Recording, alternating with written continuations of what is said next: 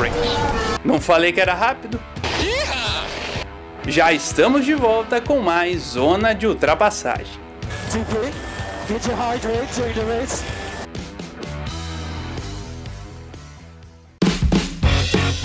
Fala galera, estamos de volta com Zona de Ultrapassagem Bloco 2 para falar de muita coisa, falar de Fórmula E, de Stock Car, de Indy. Então temos aí um cardápio cheio, cardápio completo para falar dessas categorias aqui no nosso Bloco 2. Mas antes disso, eu queria pedir para vocês nos acompanharem nas nossas redes sociais, arroba Zona de Ultrapass no Twitter, arroba Zona de Ultrapassagem lá no nosso Instagram, e também para vocês nos acompanharem no nosso canal no YouTube, onde o nosso Gabriel Sof posta lá os episódios que nós gravamos aqui e também um vídeo especialíssimo sobre a NASCAR que nós temos lá, Sof falando sobre a vitória do nosso querido Brad Keselowski, é isso, Sof? É, isso já fica o recado que daqui a algumas semanas vai ter João Rai falando sobre Copa Truck lá, pra essa bucha não ficar só comigo. O cara, o cara quer puxar os outros pra afundarem junto com ele. Brincadeira, vai ser legal, vamos falar aí sobre as outras categorias, mas também queria pedir aí para vocês nos seguirem nos agregadores, onde quer que você nos ouça, no Spotify, no Google Podcasts, no Apple Podcasts, no, no Pocket Casts, no Breaker, no Radio Public, no Anchor, no Podcast Go e também no YouTube, que eu falei antes aí, que nós postamos os dois blocos, bloco 1 e bloco 2. E sem mais delongas, vamos aqui para falar de Stock Car, a estreia do nosso querido Gustavo Fricoto, nosso ídolo pessoal, nosso magnânimo participante do podcast, grande ser humano maravilhoso incrível. E antes da gente falar sobre Stock Car, sobre as classificações, sobre a prova 1 e prova 2, queria aqui dar as boas-vindas novamente para Débora, lá do Boletim do Paddock, nossos sócios, que está aqui com a gente para falar sobre a Stock, sobre Fórmula E e uns pitacos sobre a Fórmula Indy também. Muito bem-vinda, Débora. Olá, pessoal. Oi, João. Oi, Gabriel. Pessoal que está escutando o Zona de Ultrapassagem. Estou muito feliz com o convite para poder voltar aqui e falar um pouco sobre essas categorias. Então, bora lá pro papo. Exatamente. Então, vamos começar aqui com a nossa querida Stock Car de nosso Gustavo Frigoto, trazendo a classificação da primeira etapa que teve como vencedor o nosso Daniel Serra.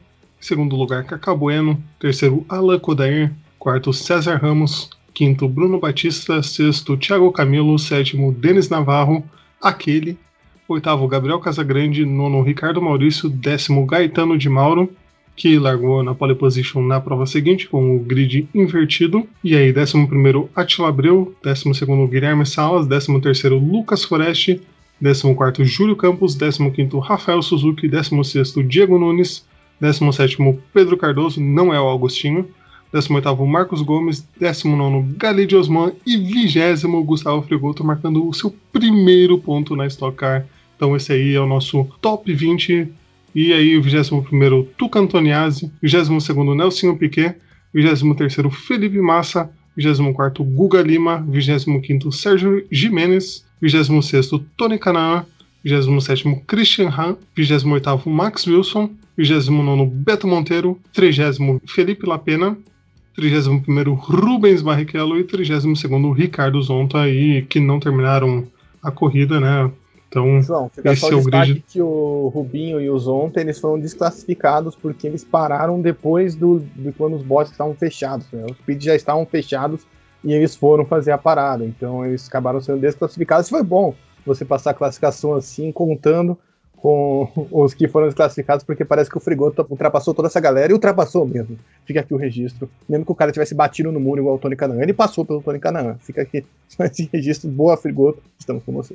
Exatamente. A gente tem que lembrar que na Stock Car temos aí uma janela de pitstops, então se você não para nessa janela, você recebe aí punições como os nossos pilotos aí receberam e o Saf lembrou muito bem. E Gabriel, aí nossa estreia da Stock Car, muita expectativa que a gente tinha para esse começo lá em Goiânia e o que, que você pode dizer dessa primeira prova, dessa prova que teve como vencedor o nosso Daniel Serra? É, foi uma prova que a Eurofarma já se impôs desde o começo, né? Foi um final de semana muito empolgante da Crown Racing, né, a Crow, a gente até comentou no Baião do Grid, que é um novo podcast que eu faço parte com o Rubens de Peneto sobre Stock Car, a gente até comentou de como o Cacá Bueno vinha focado, né? O Cacá Bueno que teve um ano trágico ano passado, né? Nada dava certo para ele. Ele já conseguiu liderar um treino livre, já conseguiu marcar a pole, né? Ele ganhou pontos, né? A pole agora vale pontos. Então foi muito importante essa pole, né? Para dar moral, então ficou naquela expectativa, mas logo de cara ali a Eurofarma já tomou conta do topo do grid, né?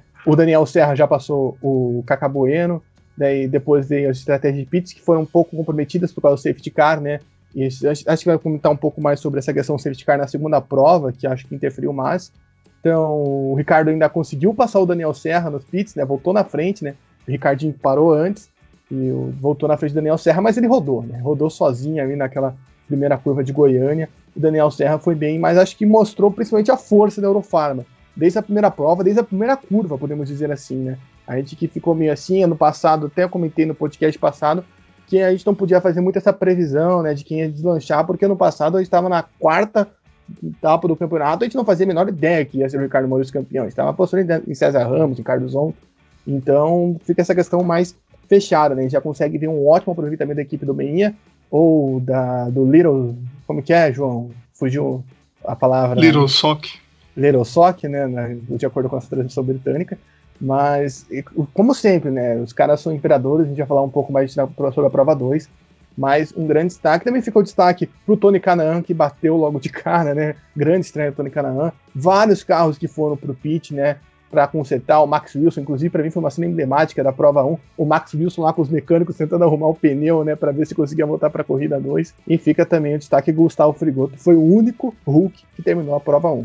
Né? Então, ele vai falar, tem o áudio dele, né? Pra gente colocar daqui a pouco. Mas fica esse destaque que o Gustavo Frigoto conseguiu esse pontinho, foi o único Hulk que terminou a prova. E, Débora, o, você concorda com o Saf que esse ano temos os candidatos mais bem definidos já nessas duas primeiras provas? Eurofarma, Cacabueno, o nosso campeão voltou e voltou bem, né? Já voltou entre os primeiros, voltou marcando pole position. E você também queria saber a sua opinião aí da estreia de, do melhor rookie da primeira etapa, Gustavo Frigoto.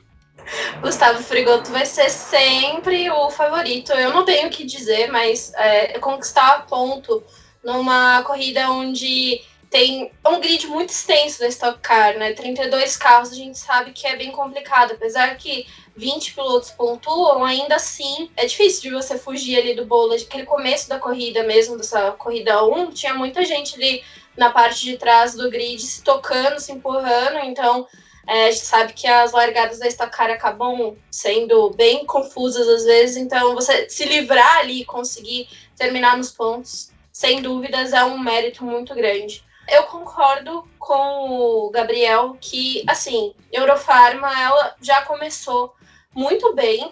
É, a Eurofarma, ano passado, ela foi administrando, foi conseguindo resultados, assim, para poder somar pontos, mas a força que eles tiveram já nessas duas primeiras corridas com os dois carros vencendo, né? Acho que fica um destaque muito grande para eles. É, eu não imaginei que eles iam chegar com toda essa força, com toda essa confiança.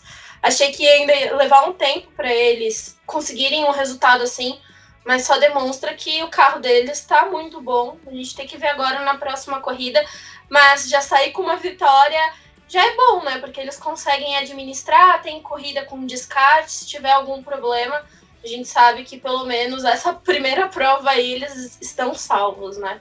E uma das coisas que eu gostei muito do Cacabueno é que realmente mostra a confiança dele, né? Ano passado ele estava muito apagado, a gente via, tipo, que ele não aparecia, vários problemas. Então, ver o Kaká com essa força que ele está retomando e você vê que ele realmente está confiante com o carro que ele tem, com a entrega que a equipe pode dar para ele esse ano. Eu acho que vai ser um ano bem interessante para a gente ficar de olho no Cacá Bueno. E também tem a outra coisa, né? A gente olha para essa definição aí dessa primeira corrida, três carros que são Chevrolet Cruze, tipo, indo muito bem nessa corrida de Goiânia. Então também fica um destaque não só para esses pilotos, mas também para o Cruze nessa pista. Pois é, a gente vê aqui na classificação geral mesmo que o que a Débora falou de o Chevrolet tá com mais poderio, digamos assim, não que as Toyotas não estejam bem, mas ainda estão na quantidade ali dos tops, ainda devendo um pouquinho. E Salaf, você acha que hum, Rubinho, que começou ali, e mesmo os outros, o Ricardo Zonta também, que é outro piloto que era mais favorito, mas que não foi bem, conseguem acompanhar esse ritmo ou para esse ano eles não estão nessa pegada? Eu acho que eles conseguem sim, né? A gente teve uma corrida meio marcada ali por acidentes e tal, o Rubinho mesmo acabou rodando a prova 2. Mas o que leva em consideração esse fator é que as coisas estão muito equilibradas. E a gente tem uma enormidade a mais de carros Cruze do que carros Corollas no grid. Então, vai ser meio que automático isso, porque o que a gente tinha no passado? A gente teve um carro Corolla, uma Toyota, muito acima da Chevrolet no começo, né? Algo que foi equilibrando ali com os packs e tudo mais. Agora, já numa nova temporada, onde as equipes já puderam ver o resultado disso na temporada anterior e puderam trabalhar, puderam moldar ali, ficou mais fácil de você conseguir equilibrar sem, vamos dizer assim, depender né, de pacotes, sem depender de atualizações durante a temporada, como foi no ano passado.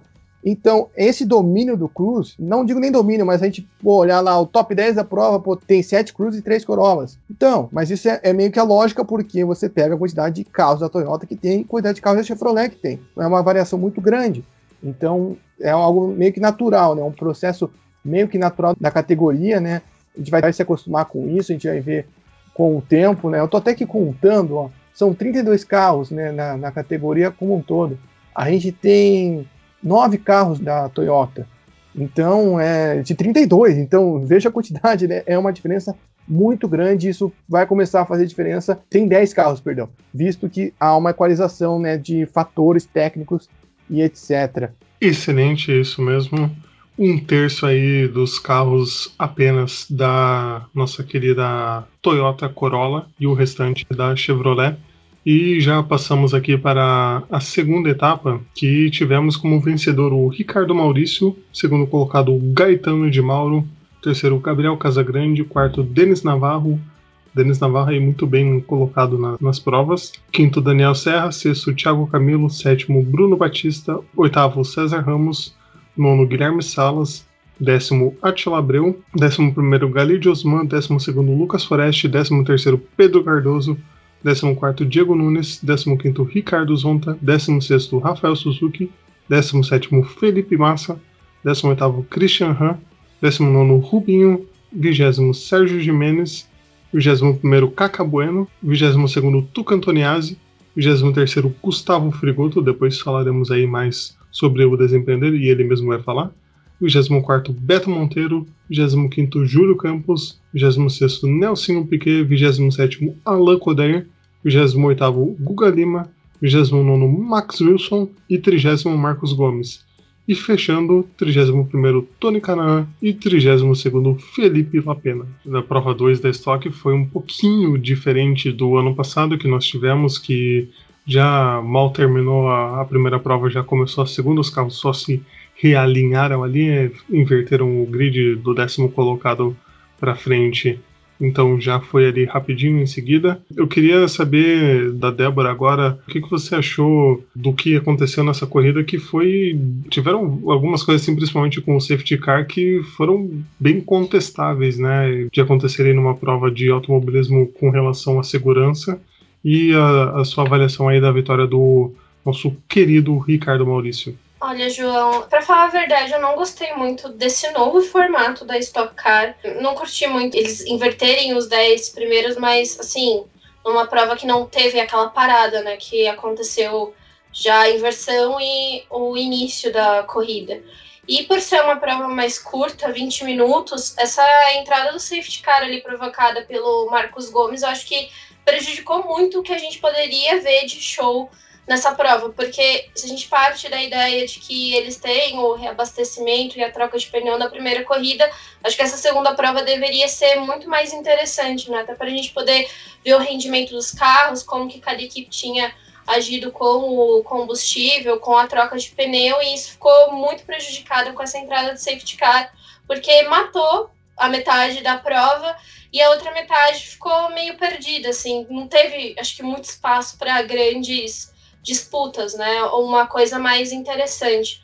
Então eu não gostei muito aí, ficou aquela coisa deles dando volta ali, o safety car é, guiando eles, mas eles fazendo manutenção na pista, jogando terra porque tinha óleo na pista. Acho que foi um verdadeiro caos para poder tudo se encaixar nesse novo formato deles.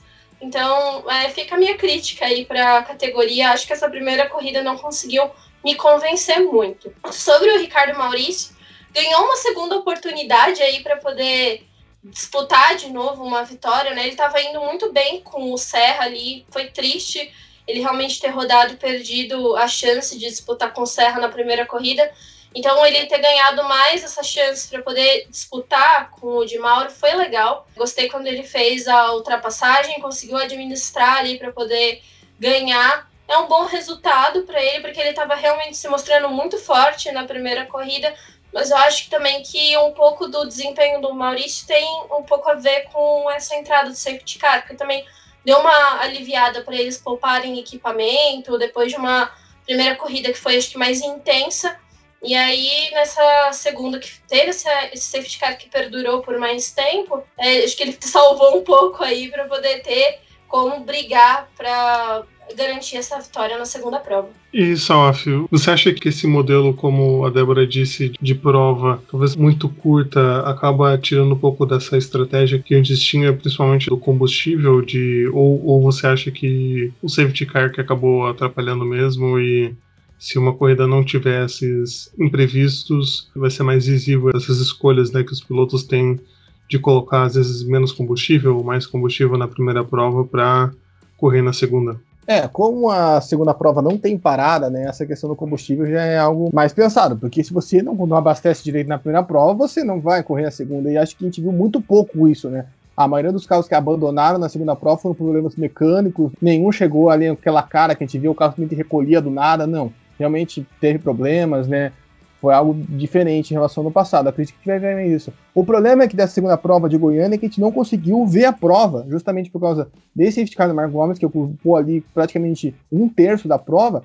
E acho que o pior disso, dessa corrida ser muito curta, é que teve ali pelo menos umas três situações de safety car que não entrou safety car para não acabar com a corrida. Isso é ridículo. O Tuca Antoniazzi rodou na reta e ali na reta a gente já viu o carro escapando. Ano passado, quem lembra, o Gustavo Frigoto escapou ali, que ele perdeu o freio e foi a 200 km por hora no muro. Imagina se alguém perde o freio e dá com um enchimento no carro do Antoniazzi. E aí, sabe, o, o, problema é esse, porque o grande problema da prova, dessa nova prova, é isso. Eu não vou querer me aprofundar muito aqui para não estragar lá o baião do grid, mas eu vou deixar isso aqui já de comentário, que é o grande problema dessa prova curta. Você acaba pô, se segurando em questões, né, não ocupando questão de segurança, porque, ah, você pode até dizer que, pô, a bandeira amarela do Marcos Gomes demorou demais, eu também concordo, demorou um pouco para sair do safety car, mas, pô, quando o Kaká Bueno ficou, rodou o carro no meio da pista, quando o Tuca Tuniazzi, quando uma curva perigosa pararam, não teve safety car, porque senão ia comprometer o tempo, sabe? Ficou complicado. E aí a gente não conseguiu ver essa noção, porque obviamente os pilotos se poupam, né? Nenhum piloto vai passar voado quando tem um carro ali, né? A Débora tá até lembrando que tá Sport TV, falar, pô, tão, parece que estão torcendo para que não aconteça um acidente. Meu amigo, questão de segurança não torce, não é? Você não torce para isso. Você não vai pintar um prédio sem amarrar uma corda torcendo pro cara não cair. Né? Assim vai, você não pode dar chance pro azar. E a gente sabe que o azar numa prova de automobilismo é gigante. Por que, por exemplo, um fiscal não pode atravessar uma pista de Fórmula 1 mesmo se os carros estiverem do outro lado da pista? Porque pode acontecer o que já aconteceu anos atrás. E assim vai. Temos exemplos para isso. Então, o problema dessa prova curta é exatamente isso, a questão de segurança. Quanto ao resultado, até mesmo eu estava comparando. Foram poucas alterações, até mesmo no top 10, né? O que aconteceu ali foi que o Ricardo Maurício relargou muito bem, já ultrapassou o Caetano de Mauro na largada, o Caetano de Mauro ficou até para trás, né? terminou lá no fundão. Então não teve muita disputa, né?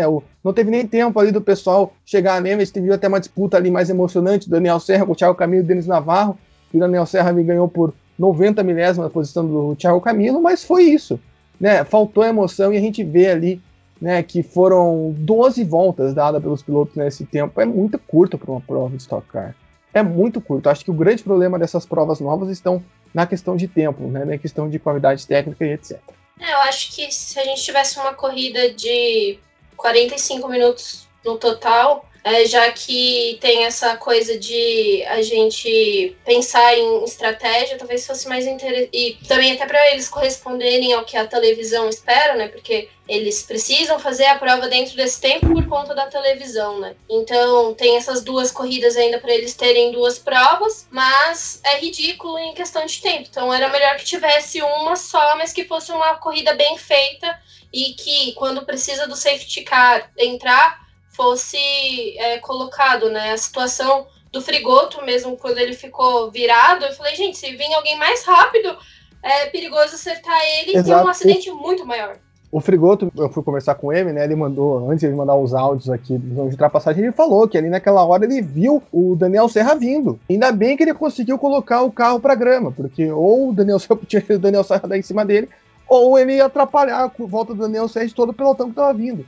Então, sorte ali que ele conseguiu, né, mesmo com a suspensão quebrada, botar o carro na grama. São várias situações de perigo que a categoria promove. E falando até mesmo a situação do Frigoto, né, o toque do Massa ali que acabou tirando a chance do Frigoto pontuar, ele vai até falar sobre isso agora, mas foi uma coisa triste, mas foi uma grande atuação do Gustavo Frigoto em Goiânia, estamos todos orgulhosos dele. Ah, só um detalhe, acabei de ver aqui, a gente está gravando isso às 9 e 8 do dia da prova, e ainda não saiu o resultado oficial, ou seja, ainda tem investigações em aberto, eu não sei, mas eu palpito que talvez a do Massa esteja aberto, caso esse incidente, e algumas outras, não sei, vamos ficar de olho. Mas o resultado oficial ainda não saiu. Ou seja, isso tudo que o João Rai falou até agora é o resultado pré.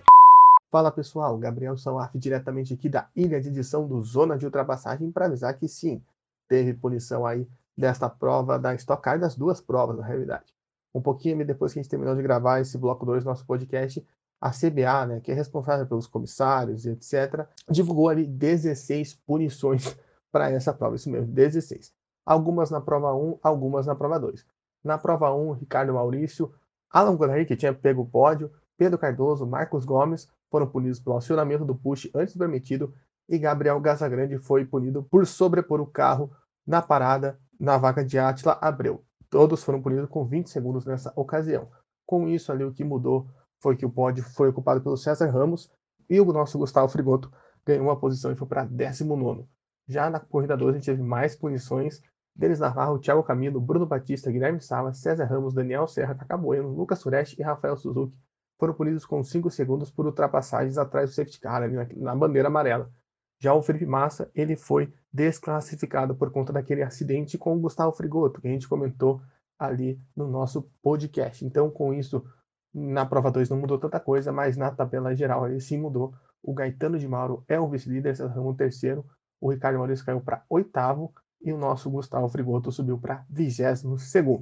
Exatamente. Então já vamos chamar de volta Gustavo Fregoto, que também contribuiu aqui com a gente no bloco 1, falando lá sobre Fórmula 3. Inclusive, se você não ouviu, volte lá depois de escutar aqui esse bloco 2. Mas vamos aí ouvir o que Gustavo Frigoto tem a nos dizer sobre o desempenho dele na prova lá em Goiânia. Então, nossa estreia na Stock Car foi de muito trabalho, né? Porque a gente terminou praticamente de montar o carro na sexta-feira, que começaria os primeiros treinos, então a gente teve os problemas. Além de eu ser novato da corrida, a gente perdeu o shakedown, perdeu metade do primeiro treino. Então, foi um pouco complicada essa fase, mas a gente foi evoluindo ao longo do fim de semana. Claro que eu não tenho referência, né? Não tenho companheiro de equipe, a equipe é nova também. Então, é um aprendizado para todo mundo ali. Na tomada a gente foi atrapalhado, então a gente largou em 28º não tinha ritmo ali para tentar alguma coisa, talvez, ou talvez um top 20 seria possível, mas como o trabalho começou agora, a gente precisa pegar muito macete do carro ainda, a categoria é bem difícil, o carro é bem manhoso, e na corrida é, a gente conseguiu galgar algumas posições, larguei bem, ritmo de corrida para o que era possível foi bom, a gente acompanhou bem o pelotão da frente, economizando push ainda por cima, e a gente conquistou o primeiro pontinho. É, isso foi bem bom. Dava até para ter ido um pouco mais à frente, acabei errando na parada. Primeira vez que eu corro numa categoria com pit stop, então e sem muito tempo de treino, talvez seja normal esse processo. Na segunda corrida a gente vinha bem também, consegui ganhar posições na largada estava ali para pontuar de novo. Quem sabe a gente estava até mirando um P15 para conseguir pontuar mais. É, as duas corridas pontuando bem já seria muito importante para a gente. A gente recebeu um toque, né? Então isso acabou prejudicando bastante. Ficamos fora da corrida, mas a gente conseguiu uma quilometragem boa mostrou que mesmo equipe nova e piloto novo, a gente consegue andar ali no grid da estoque, nas feras. E é isso, vamos ver como vai evoluir o carro, como eu vou conseguir me adaptar nas próximas corridas. Obrigado muito pela torcida de todo mundo e até a próxima etapa, gente.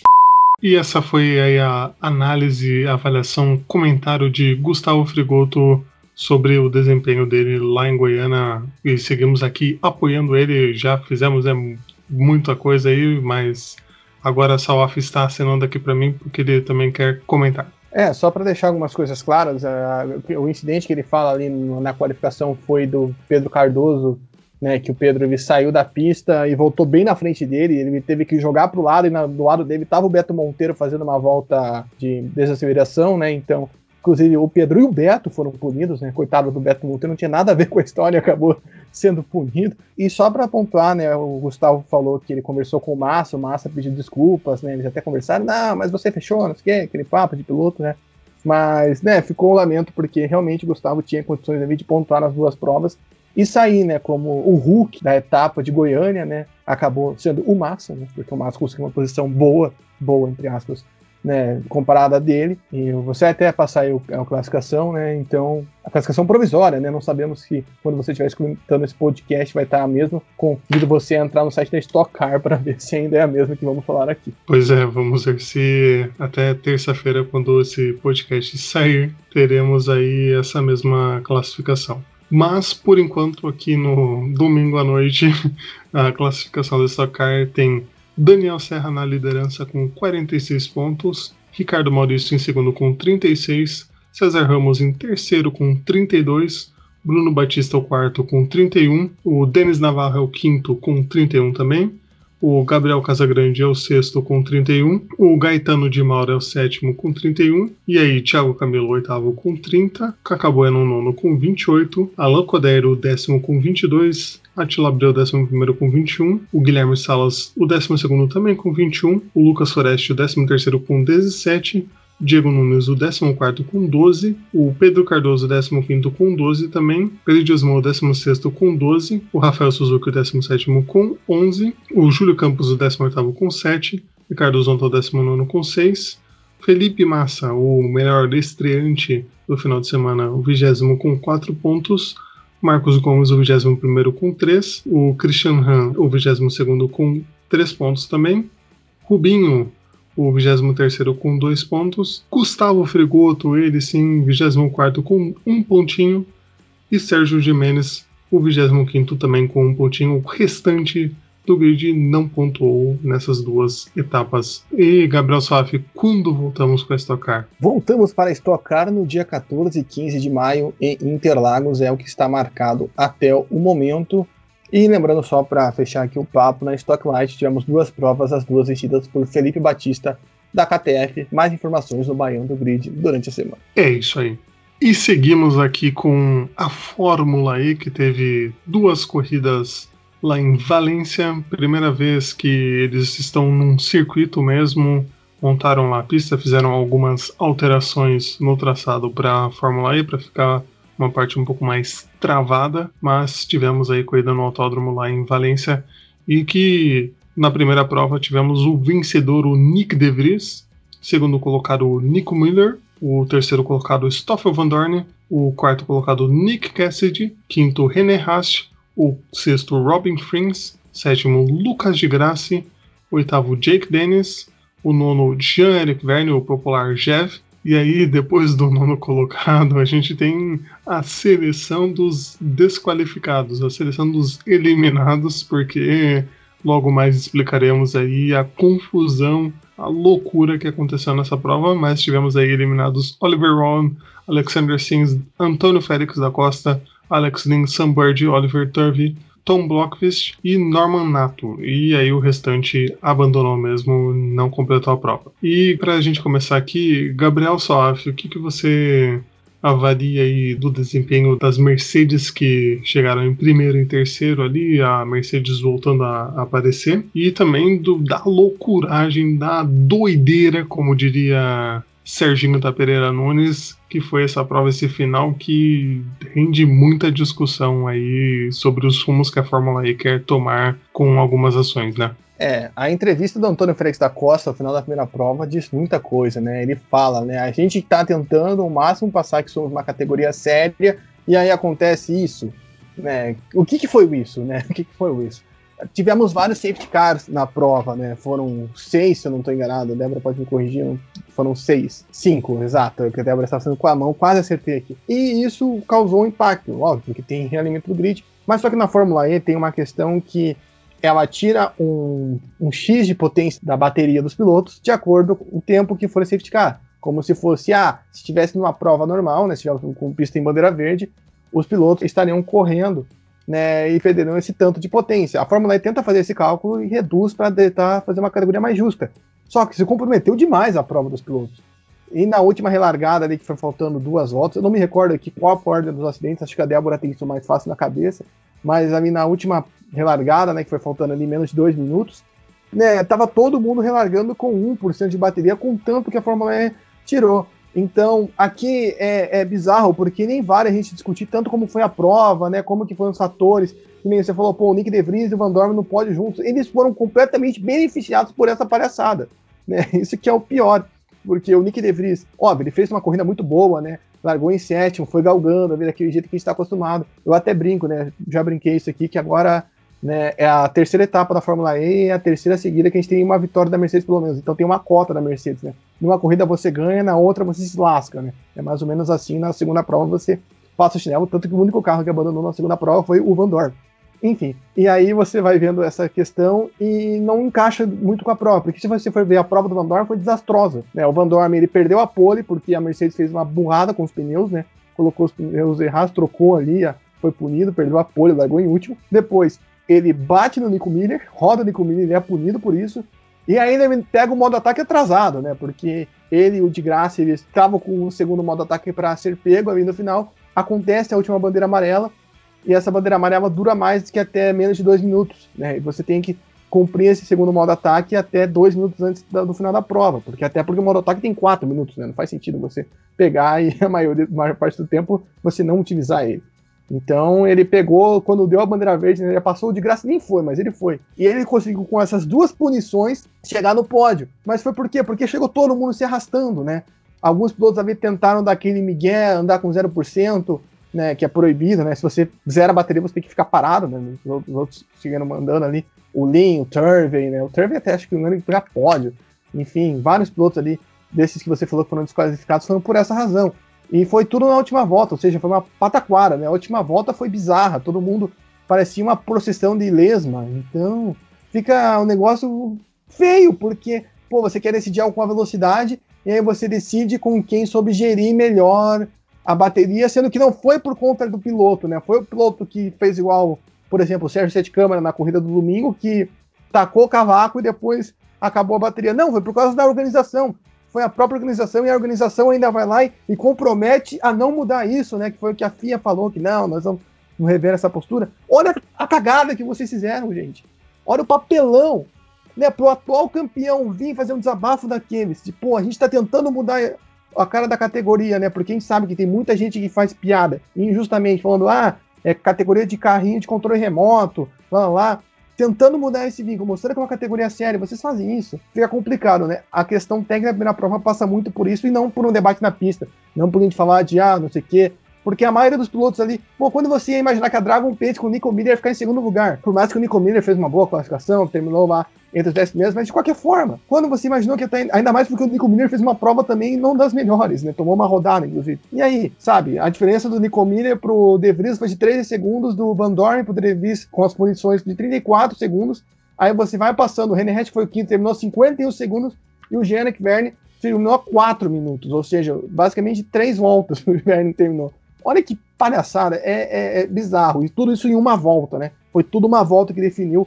Né? A corrida foi jogada no lixo por causa dessa volta que acabou definindo tudo que tem no grid até agora. Exatamente. E quem liderava, como o Saf falou, era o Antônio Félix da Costa, que caminhava para uma vitória mais, digamos, tranquila, até sem tantas ameaças ali naquela parte final, se não fosse todas as tragédias que aconteceram. Débora, você acha que a Fórmula E insistindo é, nessa ideia, não, não tendo mudado o regulamento colocado alguma exceção de número de safety cars ou alguma coisa assim, pode ser uma falha muito grande aí para o futuro da categoria, ou também colocaram a discussão de não usar autódromos, porque os autódromos acabam forçando mais, alguma coisa assim, que eles falaram que poderia ser prejudicial, que no, no circuito fechado era mais controlável da bateria. O que, que você achou dessa polêmica toda? Olha, João, tem uma coisa que eu acho que foi bem complicado de quando essa corrida acabou,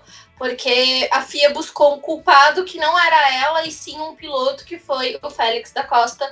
Depois ele descobriu pelos jornalistas né, que ele estava sendo colocado como piloto culpado por ter é, passado no cronômetro e ter dado mais uma volta. Então, é, segundo a FIA, ele deveria ter esperado mais tempo na pista para poder passar com o cronômetro zerado para só ter mais uma volta, o que é um absurdo, porque a gente também discutiu isso lá no, no BP, né, no podcast que vai sair sobre a Fórmula E, a gente falou sobre isso. É ridículo você pedir para um piloto tentar gerir né, dessa forma, sendo que ele estava disputando posição e ele era o líder da corrida. Então, se a gente quer botar um culpado, por que, que o safety car não permaneceu mais tempo na pista e liberou eles se você quer fazer isso, por que você não bota limite de voltas, né? São 30 voltas à prova e não limite de tempo, pô.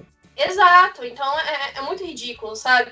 Foi um comparativo que eu fiz com a Stock Car, é a mesma coisa que você brigar com as equipes e falar, olha, a gente tem uma corrida aqui com tempo, mais uma volta, mas se tiver pane seca, né, tipo, é, é umas coisas assim que você, é meio absurdo, num, num cenário em que eles já sabiam que era muito atípico para eles. Se fosse num circuito de rua, que eles já conhecem é outra coisa, mas eles estavam correndo em Valência, que era uma pista que eles ainda desconheciam, né? Uma das coisas para mim que ficou meio claro que parece que eles não tiveram um controle de entender como os pneus funcionam na pista. Era uma pista que não tem tanto o grip, né, que seria de uma pista de rua para aqueles pneus, então os carros estavam saindo mais.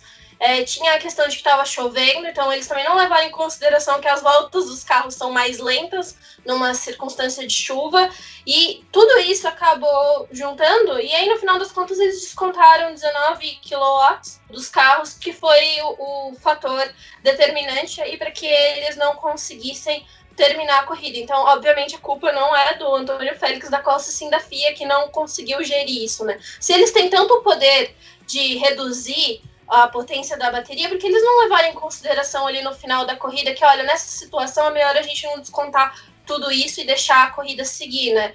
O safety car ali foi provocado pela batida do Sérgio Sete Câmara com o Mitch Evans, foi o último safety car da corrida, e foi ele que acabou causando tudo isso, mas para mim é culpa realmente da FIA, né?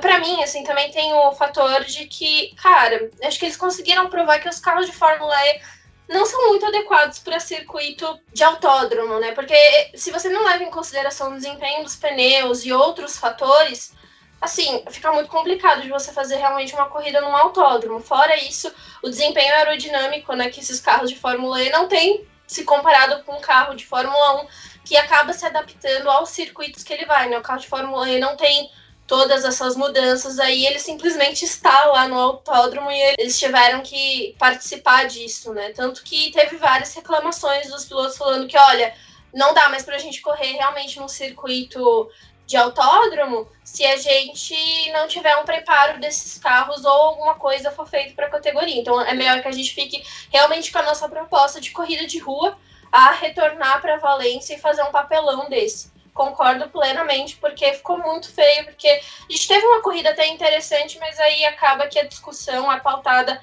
somente nisso, porque foi realmente um vexame que acho que não deveria ter acontecido, sabe? É, faltou preparo do pessoal da organização. Pois é, foi um certo amadorismo até da categoria, como você citou aí, esses vários pontos que eles poderiam ter pensado antes do pneu, de temperatura, de todas as coisas que poderiam, todas as intempéries que poderiam acontecer e acabaram não planejando assim da, da forma mais adequada. E já vamos puxando também para a segunda prova do final de semana, que foi nesse domingão, que teve como vencedor o Jake Dennis no segundo lugar, o André Lotterer. Terceiro, o Alex Lynn. O quarto, Oliver Rowland. O quinto, Norman Nato. O sexto, René Rast. O sétimo, Jean-Luc Verne. O oitavo, Oliver Turvey. O nono, Eduardo Mortara. o décimo Lucas de Graça, décimo primeiro Sebastian Buemi, a chicane ambulante, segundo a Débora, procurando acidentes, décimo segundo Max Gunther, o décimo terceiro Nick Cassidy, o décimo quarto Sam Bird, décimo quinto Mitch Evans, décimo sexto Nick DeVries, décimo sétimo Tom Blomqvist, o décimo oitavo Pascal Verlaine, décimo nono Robin Frings, o vigésimo Nico Miller, o vigésimo primeiro Sérgio Sete Câmara, o 22 Antônio Félix da Costa, o 23 Alex Sims e o Stoffel Van Dorn não completou a prova, abandonou. E Salaf, o que, que você pode dizer aí do grandíssimo desempenho de Jake Dennis e da confusão ali que aconteceu que prejudicou o nosso glorioso Alex Lynn, que poderia estar brigando pela vitória com o Dennis no final, mas sofreu ali uma batida e por isso não conseguiu aí ter uma, uma emoção maior no final, com baterias funcionando e tudo funcionando sem muitos abandonos, né? Exatamente, né? Basicamente o que aconteceu né, com o Alex Lynn foi o jogo virou e a casa caiu. Scare Every Day, Every Day, como já diria a banda Strike, né? Uma bela letra. Eu já chego lá, eu gostei muito dessa prova, acho que a Débora vai concordar comigo, porque todo mundo foi pianinho, a maior parte da prova, todo mundo com um cagaço do que acontecesse igual aconteceu no sábado. Não estava chovendo, né? Depois de basicamente quatro corridas, a gente teve uma largada normal na Fórmula E. Eu já não lembrava mais como era isso, né? Porque as duas em Roma foram assim, lá em Riad, se não me engano, e uma delas foi assim, agora também a primeira de Valência assim, eu já não lembrava mais como era isso. O Jack Dennis até foi uma grata surpresa nesse qualify, né? Conseguiu aí colocar a BMW no topo, né? O Maximilian Gunter tava indo direto ali para Superpole, mas batia, batia, batia, não chegava. Aí ele chegou lá e ganhou logo de cara. Eu até falei isso pro João antes da gravação, né? O Jack Dennis era o único piloto que não tinha pontuado no campeonato até agora. Ele foi lá e conquistou todos os pontos e ainda venceu uma prova de uma vez só, né? Então, grande performance aí do britânico, né? Uma bela vitória dele né, BMW muito feliz, BMW Andretti, né, tanto que tocou o hino dos Estados Unidos quando tava todo mundo esperando o hino da Alemanha, né, sequência, ah, hino britânico e hino alemão, né, foi lá e tocou o hino dos Estados Unidos, eu tô, ah, legal, mudou um pouco o repertório. Mas acho que a prova foi nisso, né? O Jack Dennis soube controlar muito bem essa questão de bateria, né? Soube trabalhar muito bem. Quem não soube trabalhar muito bem foi o Sete Câmara, né? Como eu disse, o Sete Câmara largou em décimo, foi no começo pro pau, e aí começou a perder e ele realmente, ali você via, quando aparecia a porcentagem, ele sempre estava bem atrás, ali, uns 5% de bateria a menos do que os demais pilotos, e ele foi ficando para trás. Sobre ali a questão do Lin, né, foi engraçado porque ele ganhou um totó de graça ali do Manato ali numa curva na Shinken, e, né, foi claramente, até o pessoal demorou para ver, mas para mim, uma da primeira vez que eu vi, eu falei, cara, ele tomou um toque do Nato, né, e realmente ele toma um toque, o Nato vem reto, assim, na curva ali, é, os pilotos estavam meio doidões com aquela chincane ali na, na, em Valência. Vem reto, dá aquele totó maroto, aquele totó esperto, como já diria o outro, e roda. O Nato é punido, o Lotterer consegue ganhar uma posição, né, no meio dessa confusão toda, sobe para segundo. O Lotterer que estava, se envolveu no acidente de Valência, se envolveu no acidente de quase todas as provas e nessa não se envolveu, conseguiu ficar no pódio. Ó, parabéns, Lotterer, é só você não bater que você garante pódio, fica a dica. E também o Lin caiu, mas ele foi muito bem, né? Ele caiu para sexto, sétimo lugar nesse acidente, depois de rodar, mas conseguiu voltar muito bem, passar todo mundo, terminar na quarta posição e com a punição do Normanato, saltou para terceiro Normanato, terminou em quinto Normanato de novo ali, né? Terminando no pódio na pista, mas na hora de ir pro pódio, ó, você na outra prova foi pior, né? Que ele foi desqualificado, né? Não foi, não foi só segundos, né? ele realmente perdeu todas as posições. Mas fica o destaque, né? Foi uma prova um pouco mais pragmática, né? Sem tantas, vamos dizer, ameaças. A maior que teve o Van Dorn foi para o muro, graças ao Sebastião Boemi. Né? Já está mais explicado o glorioso apelido. Mas foi uma prova bem pragmática, né? Os pilotos ali bem pianinho, bem na flautinha, assim, né, para se garantir e não correr nenhum risco de precisar correr para um cabo USB antes da prova acabar. E até uh, antes da, da Débora fazer o comentário dela, eu queria falar que pelo menos a Fórmula E coloca umas britas de verdade ali na, no autódromo, né? Porque se o Alex Lynn escapa mais um pouco, ele fica preso na, na brita como outros ficaram e bye bye, já vai embora. Tchau e benção, né? Vai para os boxes já se lamentar. Então, fica a dica aí para Fórmula 1 para certas pistas. É, o que o Gabriel falou, eu concordo super. Acho que foi uma corrida bem Fórmula E, pelo menos, né? A gente teve boas disputas. O que eu mais gostei, na verdade, foi a leitura de alguns pilotos com relação à conquista do modo ataque, né? Porque já que o Sérgio Sete Câmara ele estava também tendo um outro desempenho ali, tentando pegar modo ataque de uma forma diferente para poder conquistar algumas posições. O problema desse carro da Dragon é que realmente, né, consegue consumir muita bateria e eles já foram punidos outras vezes aí, principalmente em Roma, com relação ao gasto da bateria deles e também dos picos de energia que o carro apresenta. Então é complicado porque mesmo o Câmara indo bem na classificação como ele foi, não conseguiu terminar ali na zona de pontuação, né? Mas para mim um, um ponto que foi bem interessante foi o desempenho do Lucas de Graça nessa corrida, porque ele terminou na décima posição, mas ele largou ali do fim do grid, conseguindo se livrar do pessoal, tendo essa leitura bem interessante de pegar o modo ataque em momentos diferentes dos seus adversários para poder conquistar é, essas posições, ter mais é, potência para poder ultrapassar o pessoal e conseguiu terminar nessa zona de pontuação, já que na primeira corrida ele terminou em sétimo, mas em decorrência da quantidade de punição que teve dos pilotos que foram desqualificados né, da corrida. Eu acho que foi uma corrida legal. É, teve isso que o Salaf falou, eles estavam mais pianinho nas disputas, porque o circuito de autódromo estava contribuindo muito para o gasto de bateria deles eles já terminaram a corrida bem próximo da bateria zerar, né? Tanto que eles têm que cruzar a linha de chegada com pelo menos 0,1% de bateria, senão é desclassificado. E teve um pessoal ali que a gente ficou com dúvida se tinha cruzado com ou sem esse limite. Mas eu acho que, apesar de ter tido toda essa cautela do pessoal, foi uma corrida bem melhor do que a primeira. Só queria pontuar que foi uma corrida muito boa, até no sentido de técnica, né? Como a Débora falou, os pilotos souberam ler muito bem a prova, e no sentido até de seriedade, como o Antônio Félix da Costa, que foi punido novamente, né? Eu falei, esse, esse final de semana o Antônio Félix da Costa vai ficar bem satisfeito com a direção de prova. Deu para ver, né, que os pilotos realmente são bons, são bons pilotos, são bons de braço, são bons de leitura de pista. Foi uma prova técnica muito boa, apesar de não ser grandes emoções para essa questão de bateria, etc. Mas tecnicamente falando, foi uma prova muito boa da Fórmula E. Acho que a única coisa que faltou, que eu falei até no começo, foi essa briga pela vitória que, que o Lin não teve com o Dennis porque, né, já, já dissemos aqui. É, por causa do, do, do Norman Nato, exatamente. Mas porque a gente via ali que tinha esse controle, ele deixando o Dennis gastar mais bateria porque estava na frente, pegando mais vento e tudo, então estava muito interessante de se ver, de se imaginar o que poderia acontecer para o final, para os minutos finais, mas infelizmente não aconteceu, mas ainda assim uma prova interessante que tivemos aí no circuito espanhol, apesar dos apesares que tivemos nesse final de semana. E para fechar aqui, vamos trazer a classificação do campeonato da Fórmula E, que tem Nick De Vries liderando com 57 pontinhos.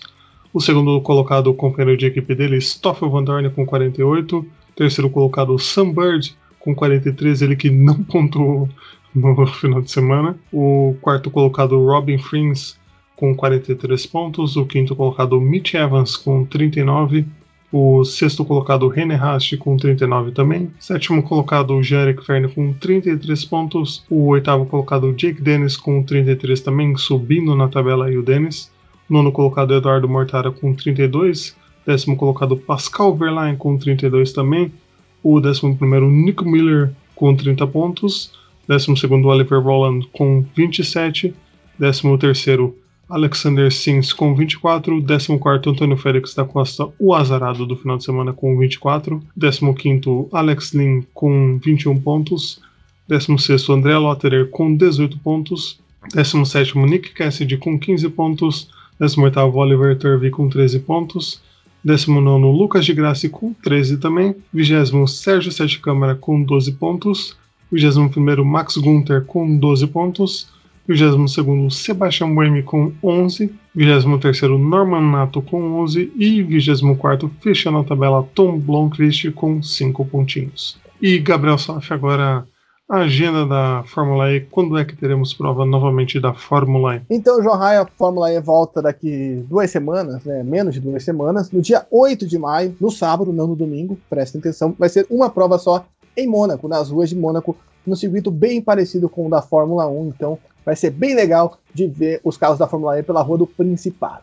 Exatamente, a única etapa que terá só uma corrida aí no calendário da Fórmula E Então vai ser muito legal de ver lá nas ruas do Principado, como o Salaf diz. E seguimos aqui para fechar a conta do nosso bloco 2 para falar de IndyCar Series, a nossa Indy que teve prova lá em St. Pete, em St. Petersburg. Então vamos aqui com a classificação dessa prova que teve como vencedor o Colton Herta, segundo colocado Joseph Newgarden, terceiro Simon Pagenaud, quarto Jack Harvey, quinto Scott Dixon, sexto Takuma Sato, o japonês ídolo de Gabriel Soff, sétimo Marcus Ericsson, ele mesmo que já foi para a Fórmula 1, oitavo Will Power, nono Rinus VK, décimo Sebastian Bourdais, décimo primeiro Scott McLaughlin, décimo segundo Felix Rosekvist, décimo terceiro Romain Grosjean, ele que estava ano passado na Fórmula 1 também, 14 Ryan Hunter-Ray, 15 Graham Hall, 16 Conor Daly, 17 Alex Palou, 18 James Hinchcliffe, 19 Pat Howard, 20 Ed Jones, 21 Alexander Rossi, 22 Jimmy Johnson, o ex-NASCAR, 23 Dalton Kellett e 24 Max Chilton, Gabriel Soff. Não, é só ponto, tentei pontuar aqui que o Dalton Kellett e o Max Chilton não completaram a prova, né? O Max Chilton quebrou logo no começo e o Dalton Kellett também quebrou e ficou na área de escape. Bom, sobre a prova, né? Santos Pitt é uma prova muito interessante, né? Uma prova de rua da Indy, né? Uma das mais legais. No passado foi a decisão do campeonato, onde o Scott Dixon, mesmo sem ganhar, ganhou o campeonato. Foi uma grande prova do nossa Raposa, né? Gloriosa Raposa. Mas desde o começo, né, do final de semana, a gente já via que esse seria um dia do Colton Herta, né? Colton Herta que agora tá com o papai, né? O Brian Herta no radinho, né? Então o papai fica no, falando como chefe de equipe, né? Então era, vamos dizer assim, que é o primeiro final de semana, assim, vitorioso do Brian Herta, né? Com seu pai, que também foi na Indy, né? Tem toda uma história de família muito legal, passada por DNA, né? Vamos dizer assim, né? Passada assim na veia, olha só que bonita frase para ser falada, mas toda essa tensão que há nessa temporada. Então, o Colton Herta fez uma prova muito boa, né, desde o começo. Quem não tá muito bem é o Jimmy Johnson, né? O Jimmy Johnson, o pessoal já tá triste com as atuações dele, né? Ele rodou logo no começo, ficou preso na brita. O pessoal até comparou com a cena do Hamilton, porque o Jimmy Johnson ele ficou tentando dar ré e ele não saía, ele mexia no carro e não saía. E aí o pessoal naquela expectativa se ia dar bandeira amarela ou não, e não saía, e ficava naquela, e ficava na brita. Mas o Jimmy Johnson acabou saindo, mesmo que com várias voltas de atraso, e tivemos esse ponto. O Takuma Sato, que você falou bem, né? Ele fez uma ultrapassagem extraordinária no Windows Kane no Pato Award. Né, passou os dois de uma só vez, ele que veio numa prova de reabilitação muito boa. Né, ele, claro, ficou ali na 14 posição, terminou na sexta. Uma prova muito boa. E normalmente as estratégias, né, João? A gente sabe que na Indy as estratégias contam muito, né? A gente via alguns pilotos parando antes, né? Vários pilotos arriscando, não, agora vai ter safety car, né? Daí entravam no, no pit e não tinha safety car, no final das contas. Quebravam a cara, daí os outros não paravam, né? Ed Jones tentou fazer isso umas vezes, né? Vários pilotos que estavam mais lá no fundão tentaram essa estratégia de, pô, tem uma batida, safety car, vai. Nós tivemos ali na volta 36 uma colisão entre o Graham Hall e o Alexander Rossi, né? Que os dois ficaram se bicando e nisso o Alexander Rossi furou o pneu. O Hall voltou, até também tivemos ali uma ameaça de bandeira amarela, mas também não tivemos tanta sorte para quem estava apostando, então demorou para que houvesse alguma ocasião que causasse um gostinho a mais de vitória para esses pilotos que estavam né, tentando arriscar. Então a prova ficou muito entre o, Colton Herta e o Joseph Newgarden. Ali antes da primeira parada, o Newgarden estava conseguindo tirar tempo do Colton Herta, se aproximou, mas na saída dos boxes o Colton Herta voltou muito, mas muito bem. Ele foi lá, a diferença quando eles entraram estava em dois segundos, passando duas voltas depois que eles saíram do pit, estava em sete já. Tamanho a vontade de determinação do Hertha de vencer essa prova. Depois já tivemos mais algumas amarelas. O Jimmy Johnson novamente rodando, né, batendo no muro sozinho. E o Ed Jones também levou um totozinho ali e acabou rodando.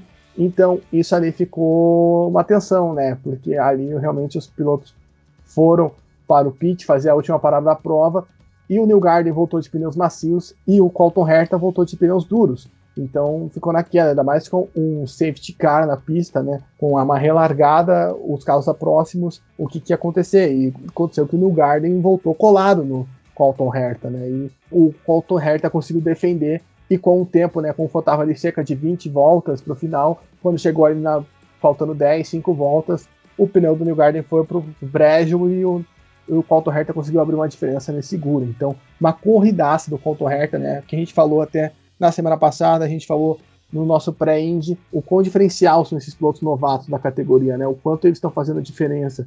Então, fica aí a nossa exaltação, uma grandiosíssima prova do Colton Herta, né? Uma vitória imponente dele, né? Conseguindo aí mostrar por que é um dos pilotos mais vistos da Indy, né? Mostrar porque tenta a gente foca vários holofotes nele. Tanta gente fala do TDM na Fórmula 1, né? Tem que lembrar disso que quando você pergunta para quem acompanha a Indy qual piloto você vê com mais nível de Fórmula 1 é o Colton Herta. Então, teve um trabalho excepcional, uma grande vitória dele, né? Primeira com o pai dele, né? Como ele falou, né? Primeira com o pai dele no radinho, então foi uma emoção totalmente diferente aí pro piloto da Andretti Autosport. Andretti aí, ó, tanto na Fórmula E, tanto na Indy, papando geral, só falta Andretti ainda Stock Car e também ganhar a prova. Exatamente, só faltava só isso. só contratar aí os pilotos para correr nossa Stock Car Pro Series agora, né? Tem esse nome gringo até para ter mais gente, né? Olha só, vem cá, vamos, vamos imagina Chip Ganassia, Andretti, ô louco, Penske, Team Penske na Stock Car. Fica aí a possibilidade, hein?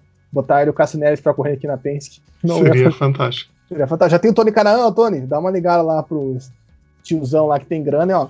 Coloca uma graninha aqui pra. Imagine, cara, Roger Penske contra a Meinha. Seria um duelo bem legal de assistir. Com toda certeza. Mas uma corrida que, como você falou, mais uma vez foi definida na estratégia, como a, a, primeira etapa também. Tivemos ali um pessoal arriscando mais, dois, três pitches. O pessoal que terminou na frente nessa prova tentou dois pitches, conseguiu. Colton Herta, o cara também tá inspirado, tá num, num nível muito alto, como você disse. Poderia até, vou pedir aqui para Débora para ela comentar, já sabendo a resposta dela, né? Mas para ela comentar se o Colton Herta teria lugar na equipe Haas no lugar de, de certo piloto, Débora. Você acha que é válida essa troca aí de colocar Colton Herta na Haas com Mick Schumacher? Por mim, qualquer piloto é melhor que Mazepin, né? Mas o, o Herta acho que seria um forte candidato, já que o pessoal aponta que ele é um bom piloto a nível de Fórmula 1, então por mim que venha para o lugar de Mazepin e ocupe esta vaga aí. Ele ficou bem feliz né, com esse resultado.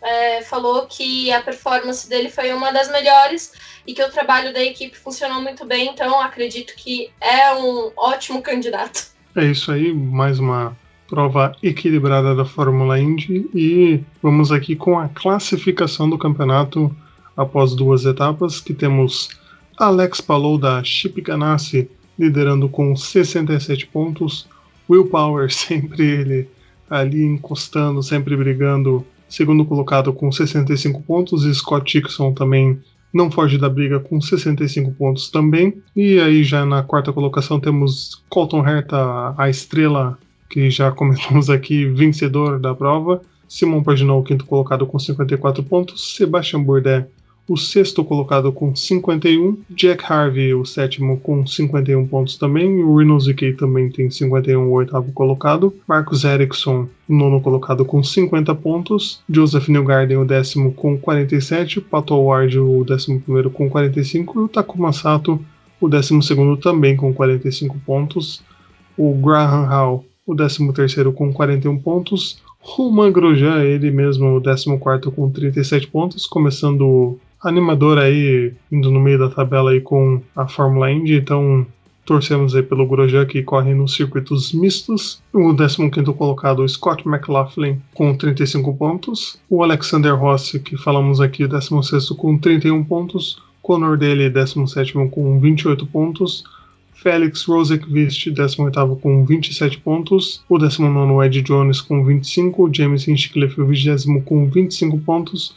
O Ryan Hunter o 21 com 22 pontos. O Dalton Kellett, o 22 com 19 pontos. Jimmy Johnson, o JJ, o 23 com 19 pontos. Max Chilton, a lenda do automobilismo, a lenda da Fórmula 1, 24 com 16 pontos. E aí fechamos a zona de pontuação da Fórmula Indy.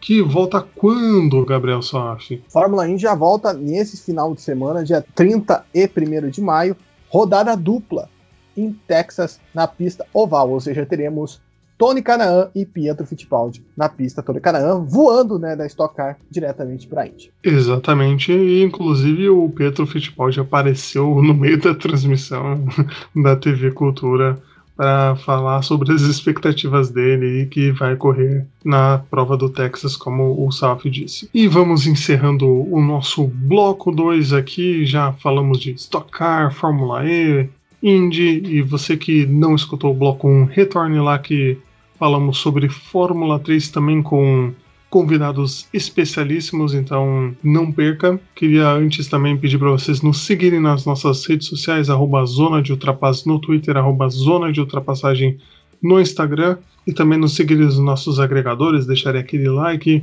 deixarem a sua avaliação positiva lá dos nossos episódios no Spotify, no Google Podcasts, no Apple Podcasts, no Pocket Casts, no Breaker, no Radio Public Anchor, Podcast Go e também no YouTube, onde nós postamos os nossos episódios.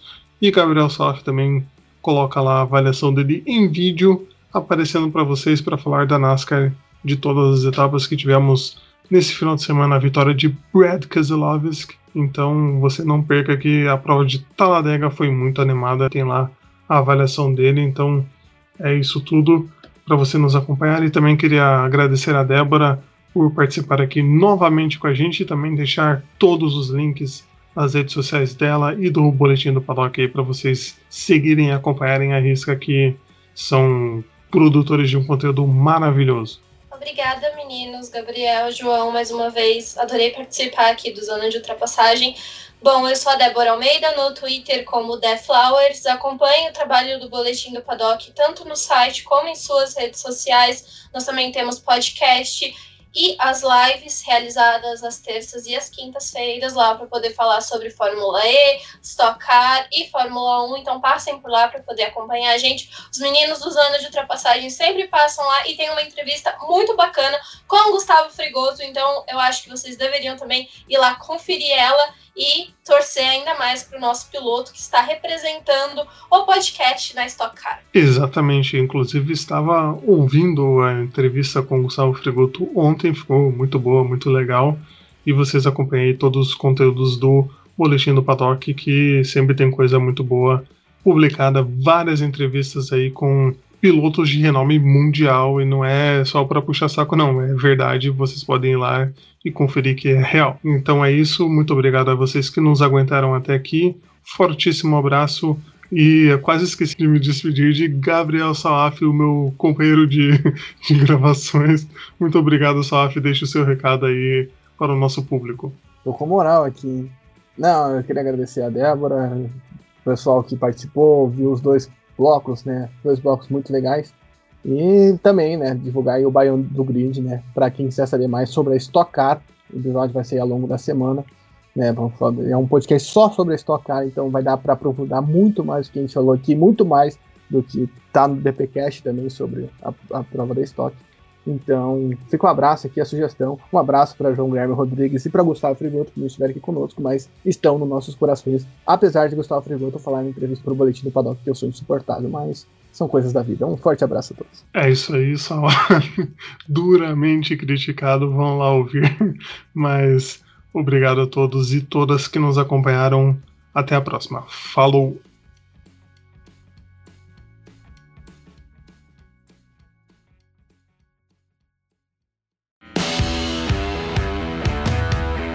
Você acabou de ouvir.